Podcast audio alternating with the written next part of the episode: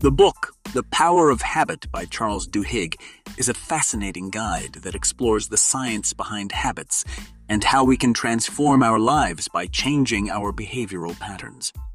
Duhigg starts the book by discussing how habits are formed and how they can be changed.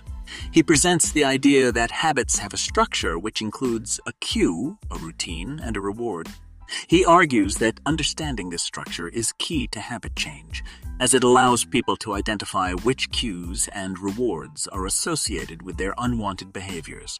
Next, Duhigg presents examples of companies and individuals who transform their lives and businesses by changing their habits.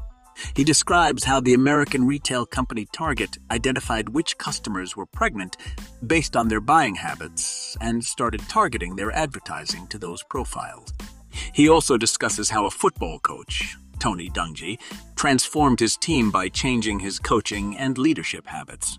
Duhigg also explores the neuroscience behind habits, explaining how the brain processes information and how habits become part of the nervous system. He argues that understanding how the brain works is crucial to habit change.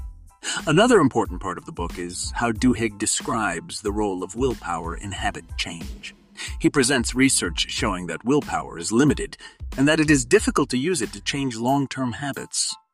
Instead, he suggests that people focus on gradual and consistent changes rather than trying to change everything at once.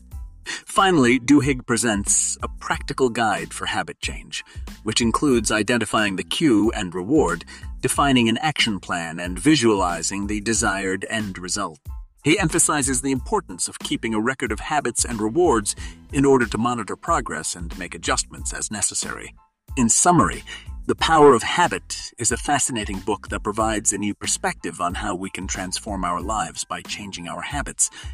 It provides valuable insights into the science behind habits, neuroscience, and psychology, as well as practical strategies for habit change.